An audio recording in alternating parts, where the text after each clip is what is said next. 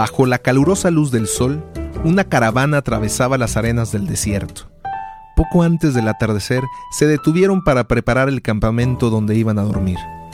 Un joven, al que habían contratado para que se ocupara de los camellos, se acercó al jefe del grupo diciéndole, Señor, tengo un problema. Son 18 camellos y solo tengo 17 cuerdas para amarrarlos. Ese no es ningún problema, le dijo el jefe.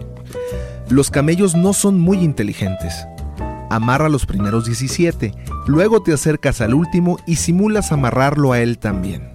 Como habrá visto que todos sus compañeros fueron amarrados y habrá sentido que te acercaste a hacer lo mismo, se quedará quieto toda la noche pensando que también está atado.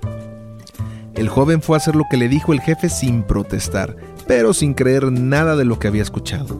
Al terminar se dio cuenta de que el último camello se quedó tranquilo junto a sus compañeros. Al amanecer, el joven vio con alivio que el camello permanecía justo en donde lo había dejado.